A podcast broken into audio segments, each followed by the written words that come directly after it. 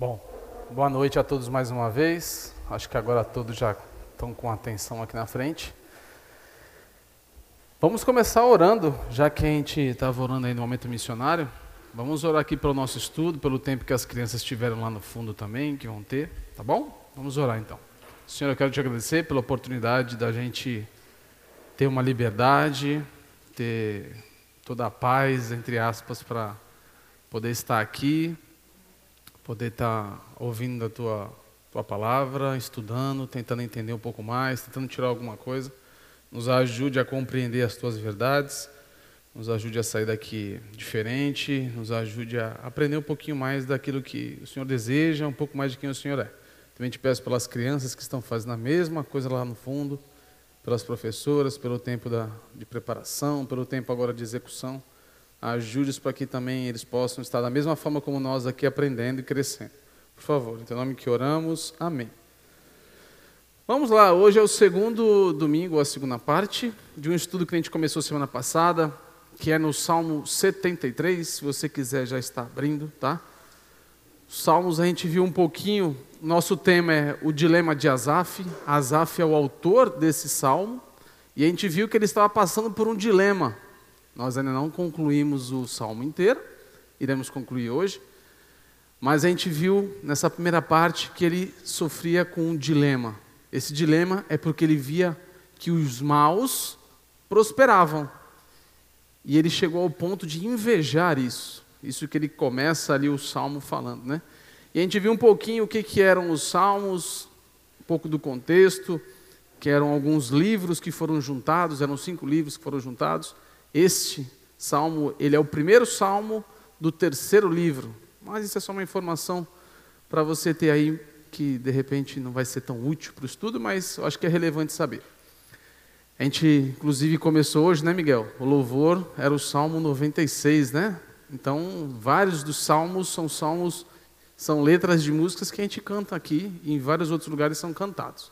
E essa era uma das ideias de salmos, era como se fossem um inário ou algo para ter músicas, cânticos né, de adoração a Deus. Alguns fazendo uma oração, outros de agradecimento, outros talvez que a gente chama de imprecatórios, né, que ele estava pedindo para Deus fazer justiça, Deus, ah, mata esse meu inimigo e tal, que representa muito do sentimento, né, do salmista.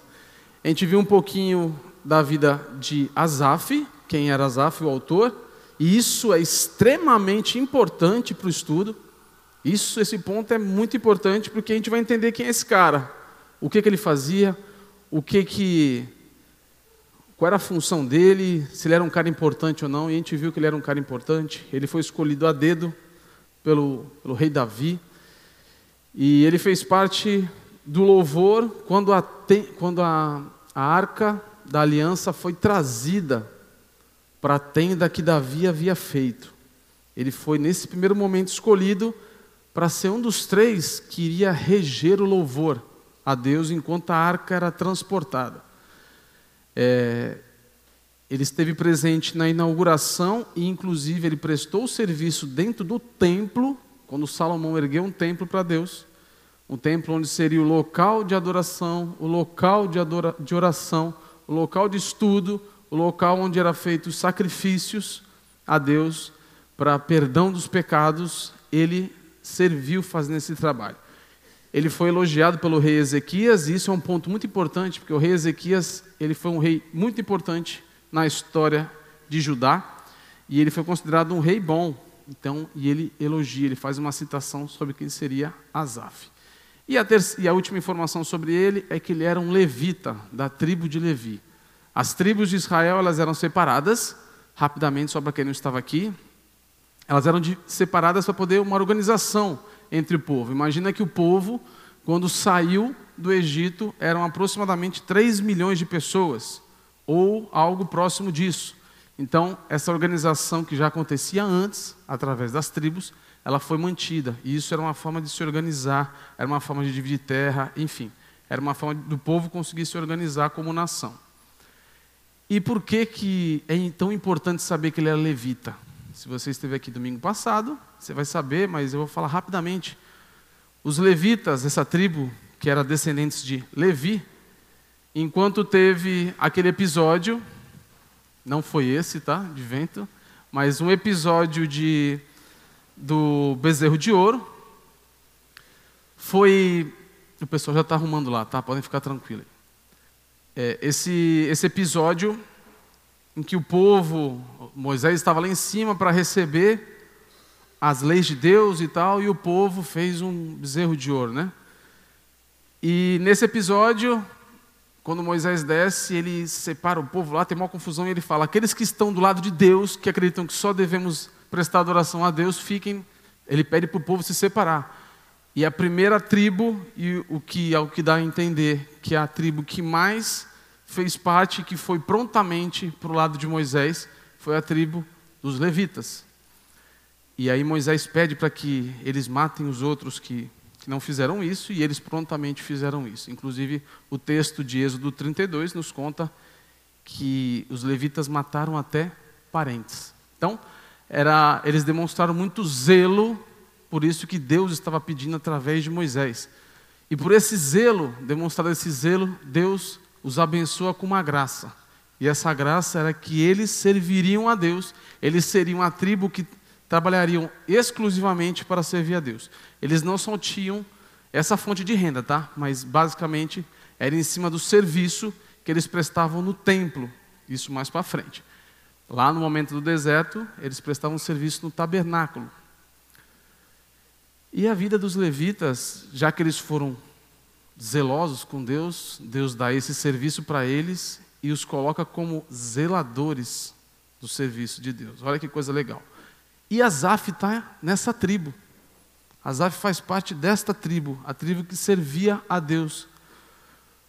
Então isso é muito importante, porque imagine esse cara que é super importante, que foi escolhido a dedo, que faz parte dessa tribo, que serve a Deus, que tem um trabalho importantíssimo, era esse cara que estava invejando a prosperidade dos maus. Era este cara. E a gente vai ver um pouquinho mais do que aconteceu naquele dia. Se você não esteve aqui, só para relembrar, Asaf começou a ter vários questionamentos em cima disso. Ele começou a falar: pô, mas os maus eles não passam necessidade, eles não têm aflições eles não têm tristeza, a saúde deles é sempre boa, eles são ricos e cada vez eles têm mais. Como isso é possível? Ao ponto até de Asaf questionar se realmente, será que vale a pena eu manter, me manter puro? Eu acho que não vale de nada, porque só eu sofro. Aí ele foi para um extremo em que parecia que ele sofria todos os dias, né? E a gente viu que ficou um monte de coisa na cabeça dele aqui, ó. Ficou um monte de coisa na cabeça dele, né? Ele via a prosperidade dos maus e isso fez com que ele focasse nisso. Ele ficou de olho. Cara, ele ficou invejando a prosperidade dos maus. Olha que coisa, hein? E aí a gente viu que, assim como Asaf tinha esse dilema, nós também, nós tiramos algumas lições de alguns dilemas. Porque Asaf começa o salmo reconhecendo que ele estava com inveja. Faltou pouco. Ele fala, faltou muito pouco para que eu não escorregasse quando eu tive inveja dos maus. E aí a gente viu que um dos pontos pra, dos nossos dilemas é reconhecer nossos pecados. Isso é uma dificuldade, né? É realmente uma dificuldade. Por mais que às vezes a gente saiba que a gente está fazendo algo de errado, que a gente está vendo que estamos fazendo algo de errado, esse reconhecer por causa da nossa dureza do nosso coração é um dilema que todos nós passamos aí.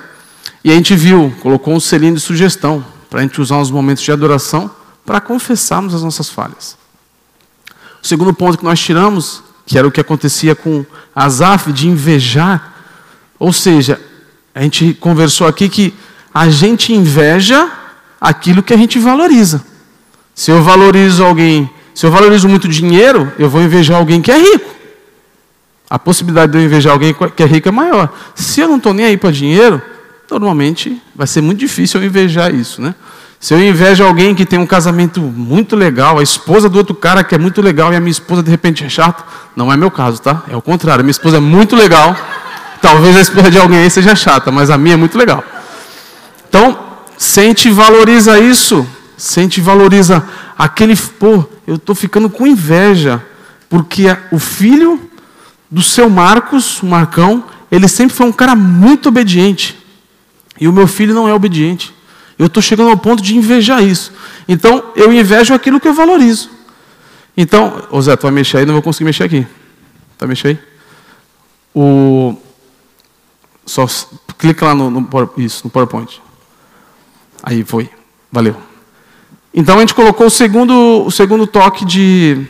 Nosso segundo, sei lá, sugestão aí para lidarmos com isso é termos atenção com as vozes que temos dado ouvido. Será que a gente tem seguido algumas pessoas, essas pessoas lá no Instagram, elas estão nos influenciando porque elas sempre viajam, elas parecem que só têm a vida legal, porque elas só viajam, elas não têm trabalho nenhum, parece. Como é que elas têm dinheiro? Será que elas investiram em criptomoedas? Porque elas só viajam, elas não fazem mais nada. Então eu fico invejando, porque eu queria estar viajando que nem elas. Então, cuidado com as vozes que temos dado ouvido. E o terceiro, achar que a pureza não traz benefício, assim como Asaf. Asaf estava naquele ponto, se eu não me engano, acho que é o versículo 14, que ele fala: Me parece, parece que não adiantou nada eu me conservar puro. E aí a gente tem mais uma sugestão que é para ter cuidado com as percepções exageradas, que a gente pode ter umas percepções e nunca, sempre.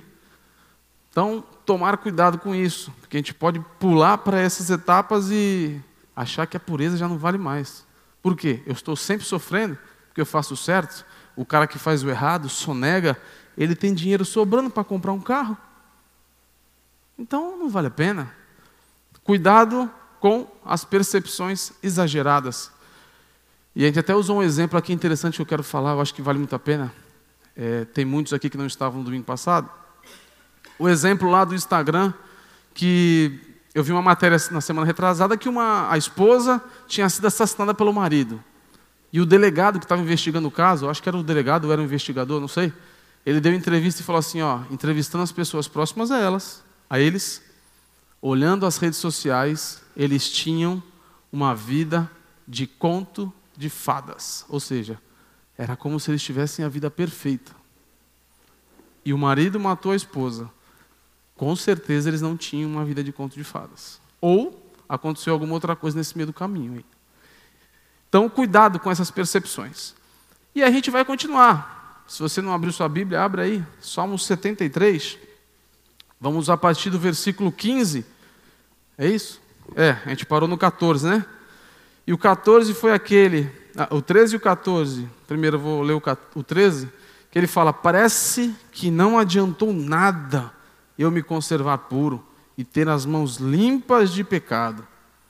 Por aqui dá para a gente notar que ele era um cara zeloso em se manter puro, porque ele fala: Parece que não adiantou nada, então ele está conversando com ele mesmo, então, cara, eu tentei, eu me esforcei. É o que tudo indica que ele se esforçou muito para se manter puro e ele está chegando à conclusão de que parece que não vale nada. Aí o 15, vamos lá, vou começar, vou, vou pedir para vocês me ajudarem, então, 15 e 16, para vocês começarem a aquecer aí, começar a aquecer a voz para vocês participarem, tá bom? Vamos lá, então, Salmos 73, versículo 15 e 16. 1, 2, 3.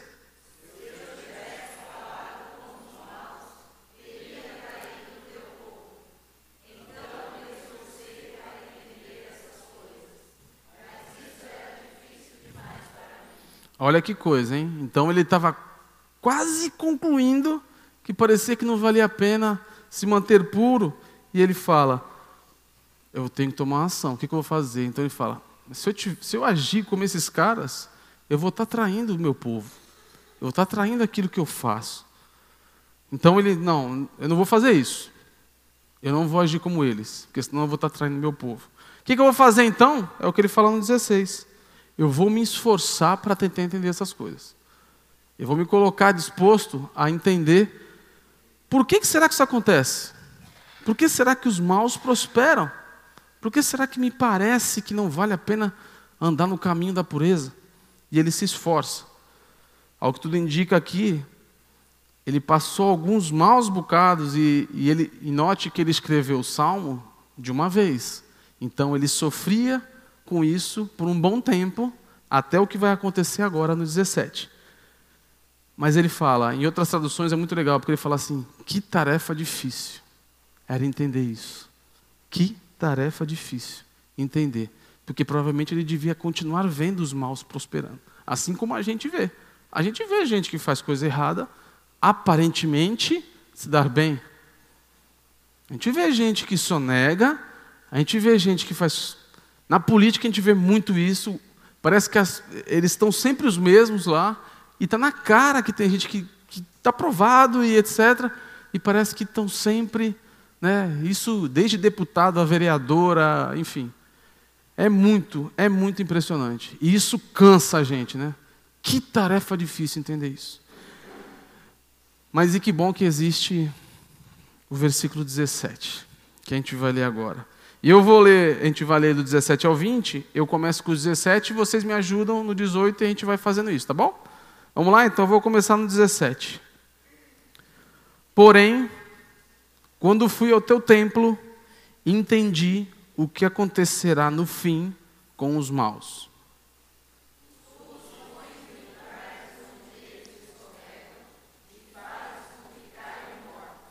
Eles são destruídos no momento e têm um fim terrível.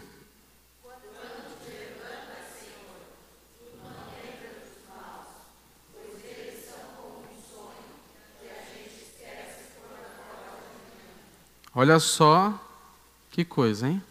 Ele estava tentando entender e ele diz aqui: quando fui no 17, quando fui ao teu templo, entendi. Então, ele consegue entender o que vai acontecer. E o detalhe aqui, ele estava tentando entender e consegue entender. E o detalhe, ele fala assim: entendi o que acontecerá no fim. Então, é aquilo. É no fim. De repente, no meio, durante e antes, as coisas vão acontecer e vai ser difícil compreender. Mas ele está dizendo: quando eu fui ao teu templo, eu entendi o que vai acontecer no fim com eles. Qual será o fim de quem rouba? O fim de quem faz coisa errada? O fim de quem não está nem aí para Deus? O fim deles. E, e vou, vamos gastar um tempo aqui falando sobre essa parte que ele fala do templo. Existe a possibilidade de que, se ele fala isso literalmente, se ele está dizendo literalmente, quando eu entrei no teu templo, em outras traduções ele fala em teu santuário, se for literal isso, vamos resgatar primeiro o que, o que eu falei aqui no resumo. Lembra que eu falei que ele esteve na inauguração do templo?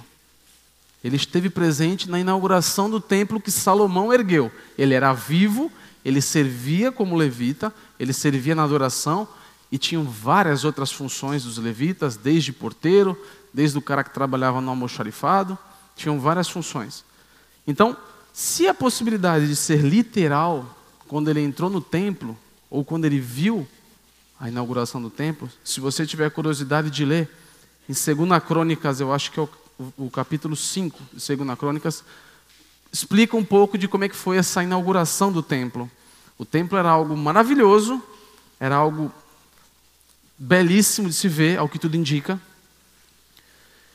E na passagem, segundo a Crônicas, diz que depois que a arca da aliança ela entra no templo, o templo se enche de fumaça. E essa fumaça se torna tão densa que era impossível alguém entrar.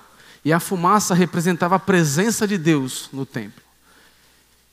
De repente, para a gente, assim, Pode não parecer nada, mas imagina você ver a arca que representava a presença de Deus entrando no local, a fumaça enchendo aquilo ali, tipo assim, cara, ah, Deus está aqui.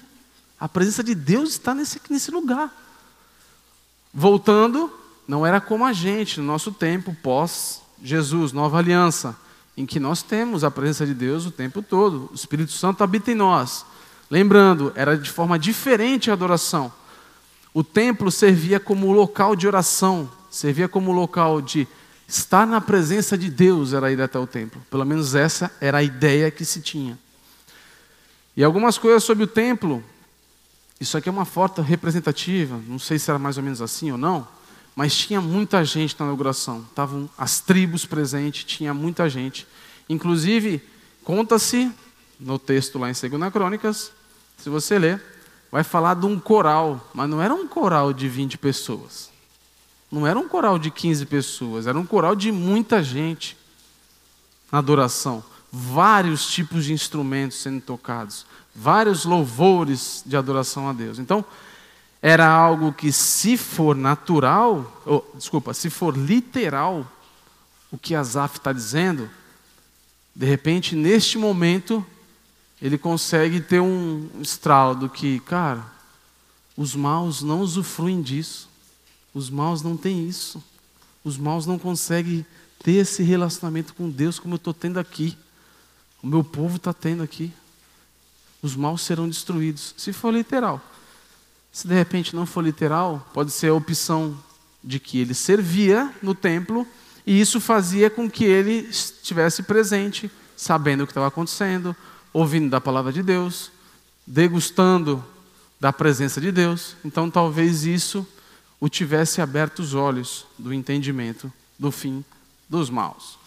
Mas a gente observa e vamos para os versículos seguintes, que ele fala: Entendi o que acontecerá no fim com os maus. Outra observação no versículo 18, ele fala que os maus não têm segurança alguma. Não sei se vocês lembram, se vocês não lembram, aqueles que não estiveram, se você vê lá no comecinho do Salmo, ele fala que os maus não sofrem, não, eles sempre têm a saúde muito boa, e agora ele está dizendo que eles não têm segurança nenhuma tu os põe em lugares escorregadios, ou seja, não tem segurança nenhuma. Aquela segurança que Asaf estava pensando lá no começo, ela não existe mais. Aquilo era uma impressão errada de alguém piedoso que estava fixando os olhos somente na prosperidade dos maus. Uma visão errada. E aí ele fala mais aqui, ó, mais um. Eles são rapidamente, ó, são destruídos no momento. Assim, ó, rapidamente eles são destruídos. Eles têm um fim terrível. Não é só um fim de, ah, o cara morreu e tal, é um fim terrível. Não sei o que estava na cabeça de Azaf quando ele falou isso, um fim terrível. Sei lá, se o cara morreu doente, numa cama, agonizando, ou teve um nome mal falado no fim da vida, não sei o que ele estava pensando, mas era um fim terrível. Ou seja, aquela reputação que parecia boa, Lá do, da semana passada, quando a gente falou que ele tinha seguidores, até o povo de Deus dava ouvido para os maus, isso já não existia mais. E ele fala aqui no 20: Quando te levantas, Senhor, tu não lembra dos maus, pois eles são como um sonho que a gente esquece quando acorda de manhã. Em outras traduções, ele fala que é como um sonho que a gente ri pela manhã, ah, eu tive um sonho. Qual era o sonho? Eu vi um dinossauro que tinha a cabeça de um cachorro, que corria atrás de uma bola e fazia gol na Copa. Tipo assim, cara, que sonho. Olha o sonho. Tipo assim, algo parecido com isso. Então, isso, um cara, é passageiro. Aquela ideia de que tem seguidores, que se dão bem, que ganham dinheiro, tudo isso estava caindo por terra. Mas olha só uma coisa muito legal da gente observar. Ele está falando que Deus age. Deus age. Que ele fala, tu, está falando com Deus, tu os põe em lugares onde eles escorregam. Quando te levanta, Senhor, tu não lembra dos maus. A gente sabe que Deus controla a vida e a morte. Então, eles são mortos no instante. Por quê? Porque Deus quis. Porque é de Deus. Então, nota que essas ações são todas de Deus. Não partiu nada do homem, nada de Asaf ou de qualquer outro piedoso ou justo, mas de Deus.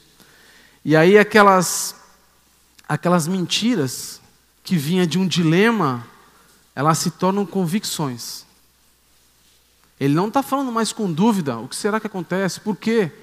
Eu tentei entender. Não, ele fala, eu entendi o que acontecerá com eles. Então, na semana passada nós trouxemos dilemas. E hoje, a partir do momento em que ele teve esse contato no templo, que pode ter sido literal ou não, eu imagino, se eu tivesse que responder umas opções, eu diria que sim, foi por algo literal, estar no templo. Ele começa a entender o que acontecerá. E aí ele tem mais convicções, ele não tem mais dúvidas, ele não tem mais dilema. Esses caras vão ser mortos, esses caras vão morrer, o fim deles é terrível. A gente até vai dar risada deles no fim. Então, o primeiro ponto, a primeira convicção que ele tem, reconhecer as verdades de Deus. Então, será que Deus ele fica feliz com a injustiça? Não. Será que Deus não está vendo que esses maus estão prosperando, fazendo coisa errada? Ele está vendo sim. E aí essas mentiras, elas se tornam convicções. Sim, Deus está vendo. Será que os maus vão continuar prosperando e vão ser ricos? Não. Vai ter um fim para isso, Deus está vendo. Mas é no tempo dele. Antes, durante, vai acontecer. Porque aqui é o lugar da injustiça acontecer. Este é o lugar. Este aqui é o mundo caído. Este aqui é o terceiro céu. Isso é um detalhe um, que, que é usado no nosso material, né? É o mundo terreno. É onde Satanás domina. Domina, mas com o governo de Deus, né? Mas é aqui que vai acontecer a injustiça, então não adianta a gente querer que a injustiça não aconteça, que alguém não roube, porque vai acontecer. Mas a verdade é reconhecer as verdades de Deus, assim como Asaf tinha reconhecido. A gente reconheça, não, a injustiça não vale. Roubar, usar dinheiro ilícito, não vale.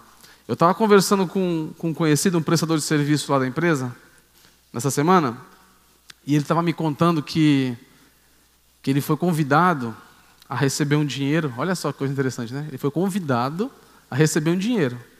Olha só. Imagina, Will. Will, vou te convidar para tu ganhar um dinheiro. E tu não precisa fazer nada. Ótimo, né? E aí ele começou a me contar o que, que era. Ele me contou que assim, é, lembra que uma das represas de lama lá que quebrou e teve a de Brumadinho e teve mais uma, né? Que acho que é da Samarco, né? Que aquela lama desceu, morreu um monte de gente. Foi mais de uma vez, né? Foram duas vezes que isso aconteceu aqui no Brasil. Recentemente, acho que tem uns 5, 6 anos. E uma delas era próxima do Espírito Santo. E esse cara é do Espírito Santo. Ele me falou assim: não, o pessoal estava fazendo o seguinte: ele só precisava dizer que ele era pescador, passar o seu nome, e ele recebia por volta de 200 a 300 mil reais de indenização. A indenização foi trilionária, praticamente, pelo que eu entendi. E ele falou que ele foi convidado. Era só preencher o seu endereço, dizer que era pescador. Você não seria questionado. Lógico, acho que só iriam ver a região que você mora. Mas você não iria ser questionado, você não iria ser nada. Porque você perdeu a sua fonte de renda. Aí você seria indenizado. Olha só. Olha só. E aí, muito legal, é, a atitude dele, ele falou assim, cara, eu nem dei ouvido para aquilo. Eu falei, eu não tenho nada a ver com isso. Esse dinheiro não é meu. Palavras dele, né? Eu imagino que sim, porque ele é bem trabalhador, então eu imagino que ele não tenha recebido esse dinheiro. Mas quantas pessoas, ele falou que teve pessoas de ligarem para ele e falar, cara, dá tempo ainda, eu acabei de receber já 90 mil, vão me dar mais não sei quanto. Olha o absurdo da injustiça. Então, reconhecer as verdades: esse dinheiro não é meu. Eu não era pescador. Deus não se alegra do roubo. Esse dinheiro não vai me trazer bênção. Não é bênção de Deus. Não é Deus falando assim: olha só que oportunidade para você ganhar 200, 300 mil. E às vezes a gente pode pensar que é isso, né? Uma bênção. Não, Deus está me dando uma bênção. Cara, reconheça as verdades. Deus não se interessa por isso. E era o que ele estava começando a reconhecer. Tinha entendido, agora tinha virado uma convicção. E para a gente, reconheçamos as verdades de Deus, assim como Asaf estava fazendo. Mas vamos continuar nossa leitura. A gente parou no 20, vamos para o 21. Vou precisar mais uma vez da ajuda de vocês. A gente vai ler do 21 ao 26. Dessa vez vocês começam o 21 e eu respondo no 22 e a gente vai até o 26, tá bom? Então vamos lá. Um, dois, três.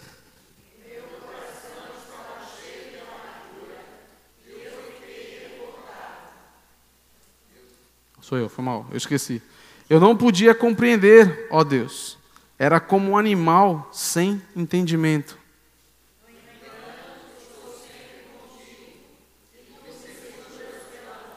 Tu me guias com os teus conselhos, e no fim me receberás com honras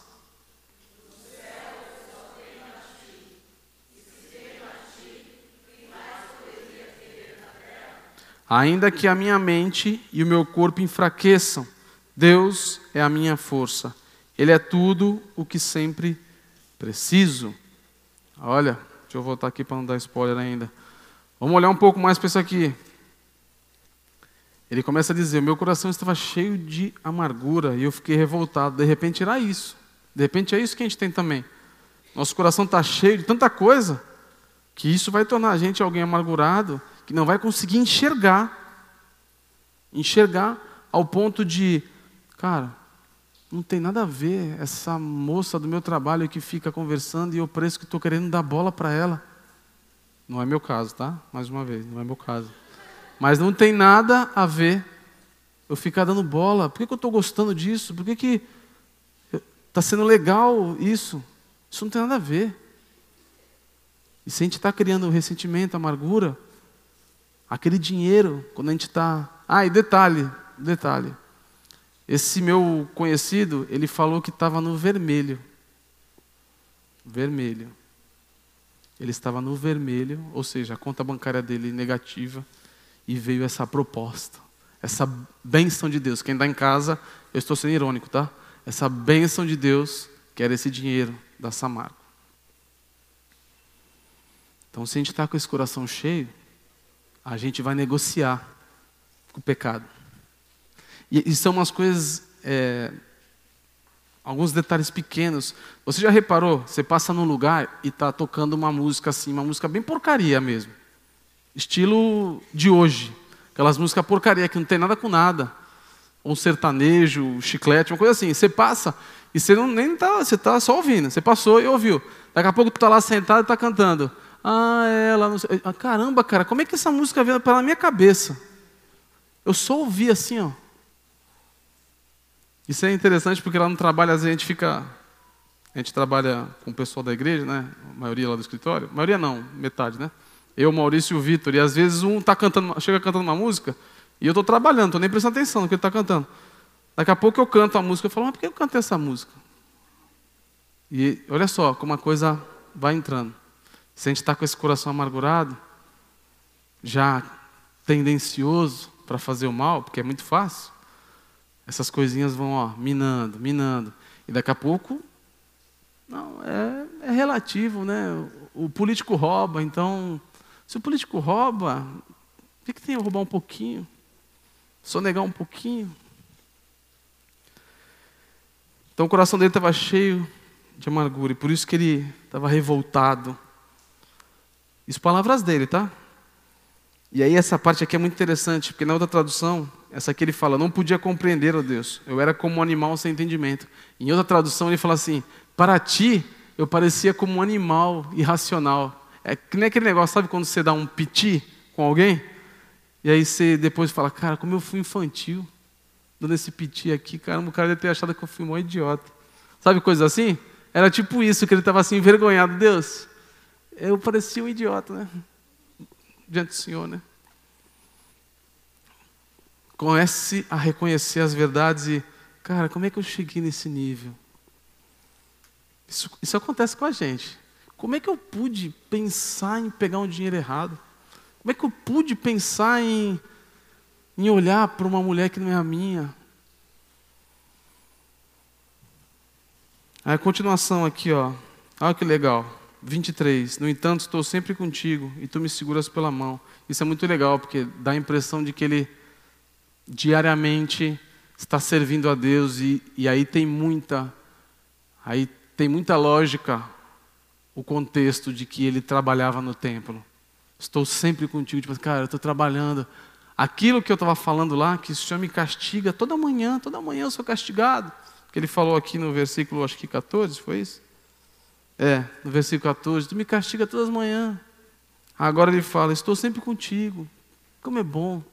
Olha só como a visão mudou. Olha só como o entendimento mudou. E aí o 24, que legal, ele fala: Tu me guias com os teus conselhos, e no fim, no fim, me receberás com honras. Então, é um processo inteiro. Enquanto a coisa está acontecendo aqui, eu estou vendo injustiça, eu estou tendencioso a pecar, errar, erro.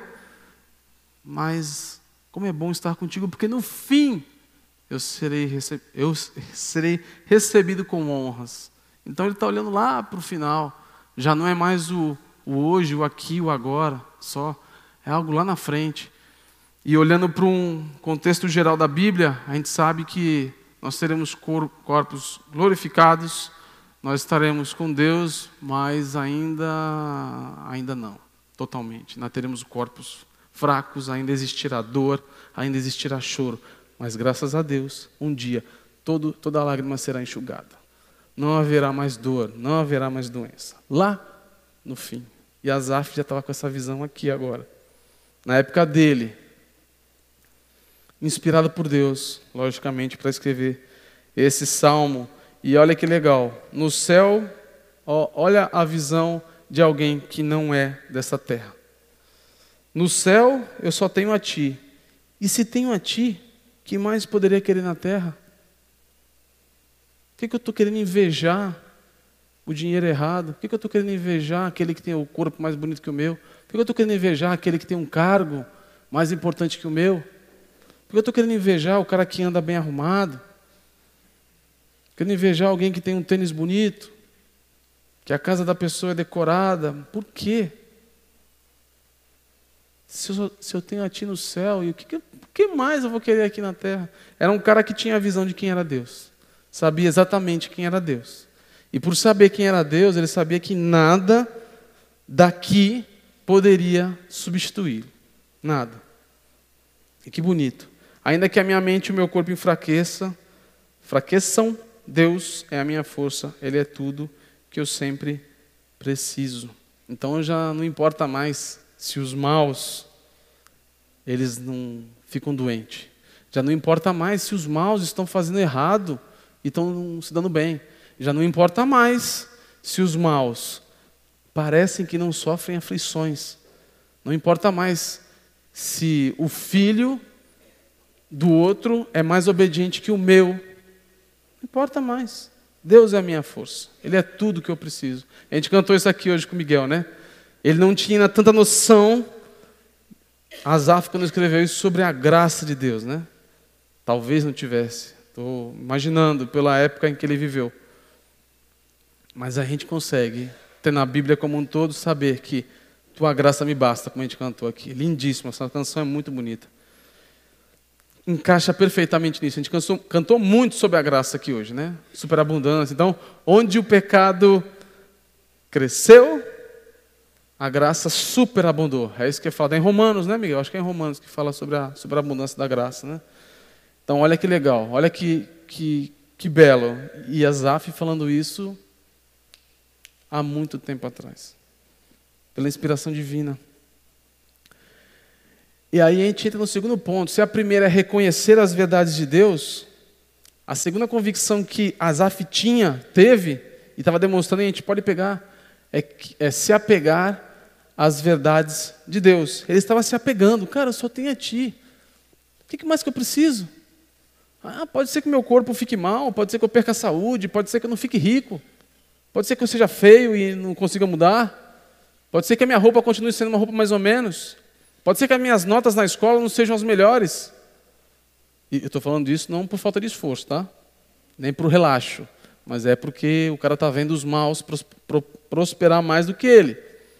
Não importa mais. Por quê? Eu estou me apegando às verdades de Deus, não é isso que importa. Não é isso mais que importa. Para a gente. Para a gente se apegar. Então, primeiro ponto, a gente reconhece as verdades de Deus. Cara, é Deus que faz, Deus não se importa, Deus se importa sim com a injustiça no mundo, ele vai, vai fazer justiça, ele vai castigar os maus, o fim dos maus é terrível, isso são as verdades. E aí a gente se apega a essas verdades nesses momentos, quando a gente está lá olhando e fala, caramba, a injustiça aqui. Não, não, não importa, deixa eu, já reconheci, então deixa eu me apegar, é, é, eu vou me apegar nisso aqui, as verdades de Deus. E quando a gente se apega, olha só que parece dar um alívio no cara, né? O cara está mais leve, parece que é outro cara escrevendo isso aqui, né? Que o cara da primeira parte. E o interessante é que eu acho que ele, agora uma opinião minha, Eu acho que ele trouxe esse contraste inteiro dessa primeira parte para mostrar assim, cara, era isso que eu passava. E quando ele começa a escrever, ele já estava né, imaginando lá o final, que era para. Vou trazer isso aqui gigante, essa lista, que é para mostrar o que, que eu passava. Então, a primeira, reconhecer as verdades de Deus. Segunda convicção que Asaf tinha, que a gente tem que ter também, que ele nos ensina através desse salmo, é nos apegarmos às verdades de Deus. E vamos lá, que tem mais um pouco. A gente está quase, quase, quase no fim. Os dois últimos versículos, vou pedir para vocês lerem para mim, por favor. Vocês vão ler os dois, tá? Porque depois eu vou falar em cima deles, então vou pedir para que vocês primeiro falem, tá bom? Então vamos lá. Um, dois, três.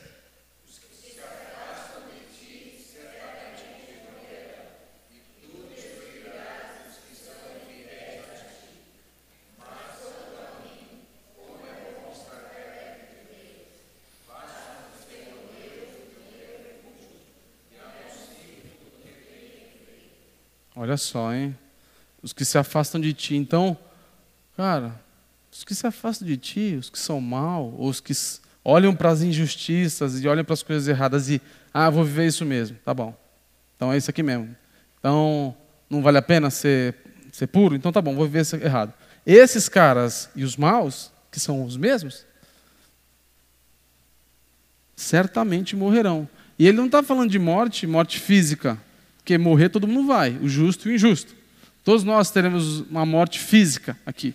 Ele está falando de uma morte eterna. Uma morte eterna. Esses caras morrerão.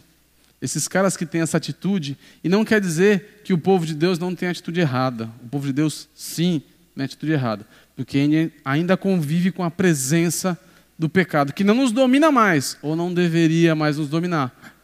Mas o povo de Deus continuará pecando. Não é por isso que ele morrerá, mas pela graça.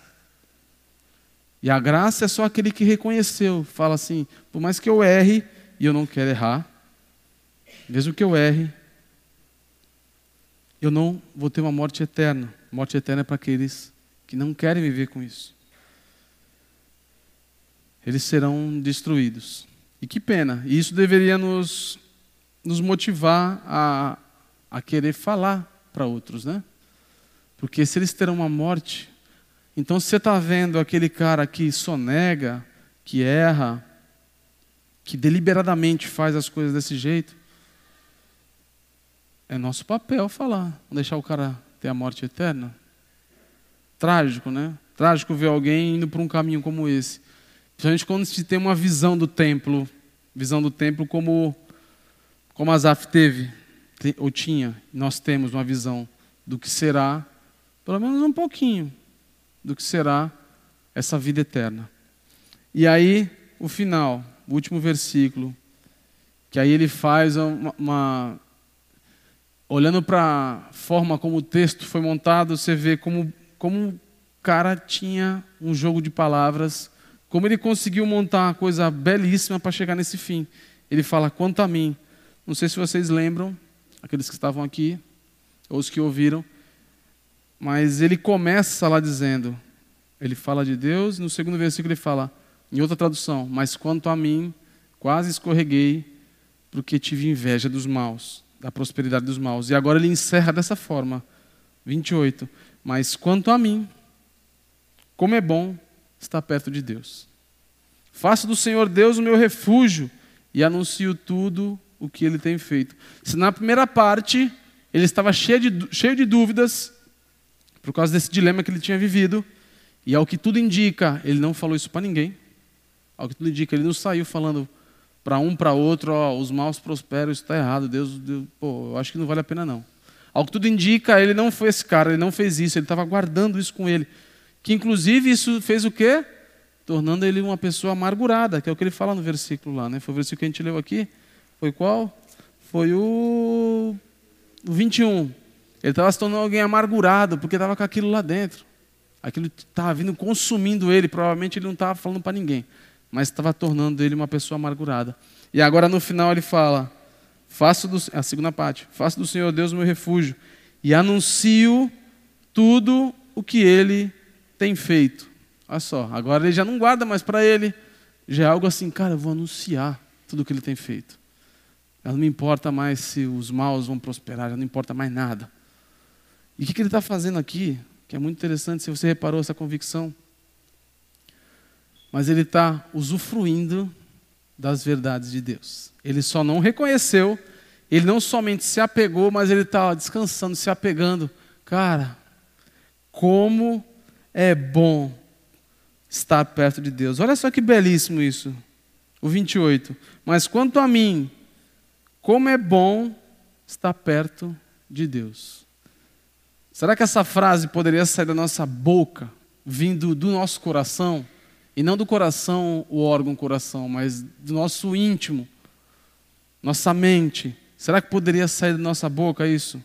Eu dizer, como é bom estar perto de Deus. Será que, dá, é, será que sairia da nossa boca, sinceramente? Se alguém te parasse na rua e falasse assim, fala uma frase aí, uma coisa que está no teu coração. Cara, como é bom estar perto de Deus. Será que era isso? Ou será que era assim, vamos ser exa?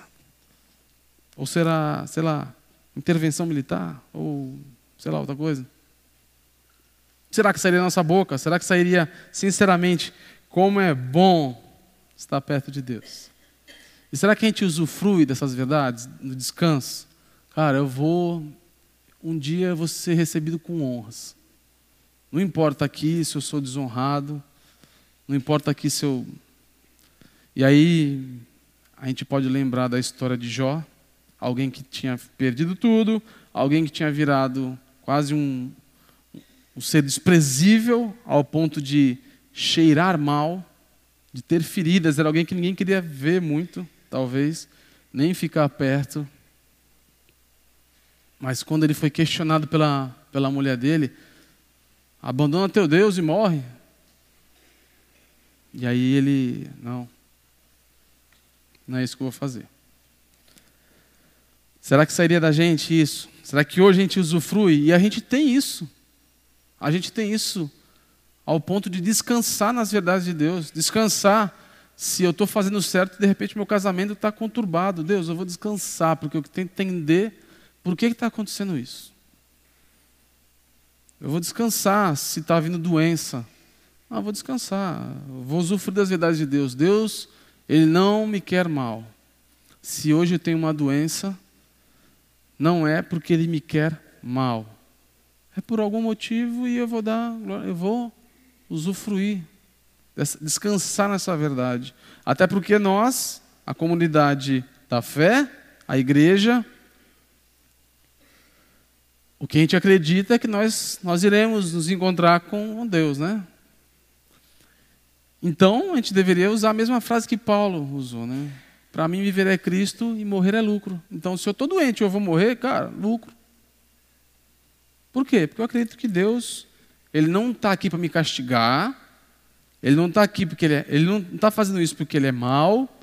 Ele não está fazendo isso porque ele privilegia aquele que é errado e não gosta dos bons. Ele não está nem aí para isso. Ele não é o Deus que criou a terra e saiu fora e deixou tudo acontecer lá. Deixa aí agora descambar tudo e todo mundo morre, todo mundo se mata e não. Ele age, ele está presente. Essas são as verdades para a gente usufruir. Se as coisas não têm dado certo no trabalho, e eu tenho trabalhado, lutado, chegado cedo, me esforçado, feito tudo, trabalhado honestamente, tentado do máximo, e mesmo assim as coisas não têm dado certo, Deus. O Senhor é que me dá o sustento. Abacuque.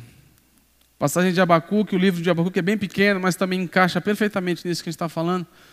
Abacuque começa a dialogar com Deus e é muito legal isso. Ele começa a dialogar com Deus na mesma pegada de questionar Deus dessa injustiça, dessas coisas e tal, e dialogando com Deus.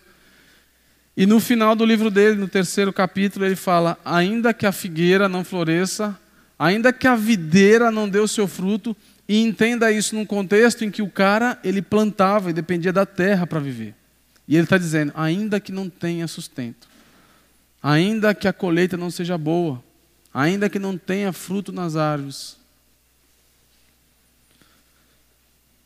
independente disso, ele vai louvar Deus. Usufruir da verdade. Cara, Deus é bom. Ele vai me dar o sustento. Sei lá o que vai acontecer. Vai chegar um cara aqui, vai alguém me dar alguma coisa. Ou eu vou conseguir um emprego. Ou eu vou ficar três dias sem comer mesmo assim, não vou estar com fome. Por quê? Porque eu confio em Deus e descanso nele. Assim como, assim como Azaf parou de olhar um homem piedoso que estava olhando para a injustiça. E diante disso, olhando para a injustiça, está dando foco nisso. E dando foco nisso, já não aguentava mais ao ponto de quase abandonar tudo. E ainda bem que existiu esse templo, ainda bem que existiu esse momento de templo na vida de Asaf. Primeira, primeiro dia, primeira parte do salmo, a gente viu um homem que vivia dilema, um dilema de conviver com a injustiça e estar indignado diante disso. E aí, a gente viu ele tendo inveja dos maus, invejando algumas coisas e quase chegando ao ponto de abandonar tudo. E nós vemos um homem tendo um encontro com Deus, de alguma forma. De alguma forma, ele tem esse, essa transformação de visão. O homem que parou de olhar para a injustiça e começou a olhar para a misericórdia de Deus.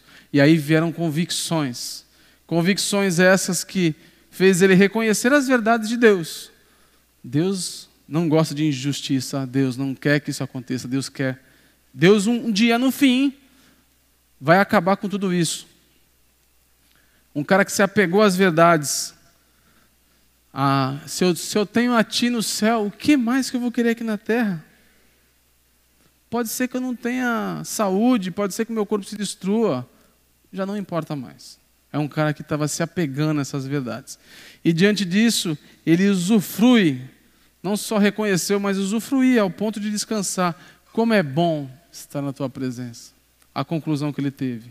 Já não era mais aquela conclusão de será que valeu? Me parece que não valeu nada ser tirar o pecado da minha vida, me manter puro. Não, a segunda é como é bom estar na presença do Senhor. Usufruindo. Espero que você consiga olhar para a situação como essa, reconhecer quem Deus é, se apegar às verdades e se deleitar, usufruir desse descanso, porque aqui teremos aflições, aqui teremos momentos de trevas, de muita coisa ruim nos acontecendo, isso não tenha dúvida. E a promessa de Deus não foi nunca que vocês não terão aflições. Nunca foi essa a promessa.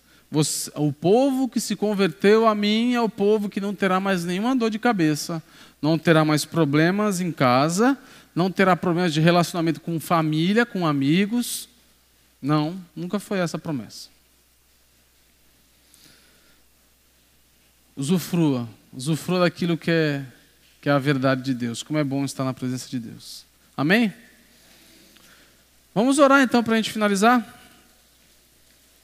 Senhor, eu quero te agradecer pela presença de cada um aqui, por aqueles que estão ouvindo neste momento também.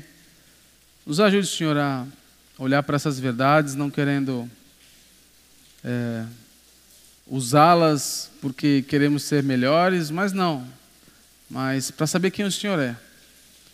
Entendendo a tua graça, Senhor, que a tua graça nos basta, como a gente cantou aqui hoje. Ela nos basta porque se tem um a ti no céu, o que mais a gente pode querer aqui na terra? Mas nos ajude, Senhor, enquanto estamos aqui, nos ajude a buscar justiça, nos ajude a, a buscar pureza, nos ajude também a combater isso, por mais que isso não terá um fim, mas que a tua igreja possa ser um alento, um local onde vai buscar isso de alguma forma, vai levar isso através das nossas ações, dos nossos relacionamentos principalmente contigo, Senhor, por favor, nos ajude. Também nos leve para casa em segurança. Te peço para aquelas famílias que agora estão preocupadas por causa de chuva, que tem problema com alagamento, por favor, Senhor, te clamo para que o Senhor é, poupe-os de, de perdas materiais, poupe-os de perderem suas casas, ou enfim, o que seja, mas sabendo que a tua graça nos basta. Então, que essas pessoas possam olhar para ti. Se isso acontecer, que elas possam usufruir da verdade, Senhor, que é estar contigo, como é bom. Em nome que oramos, amém. Boa noite a todos. Temos a nossa cantina. Aproveitem.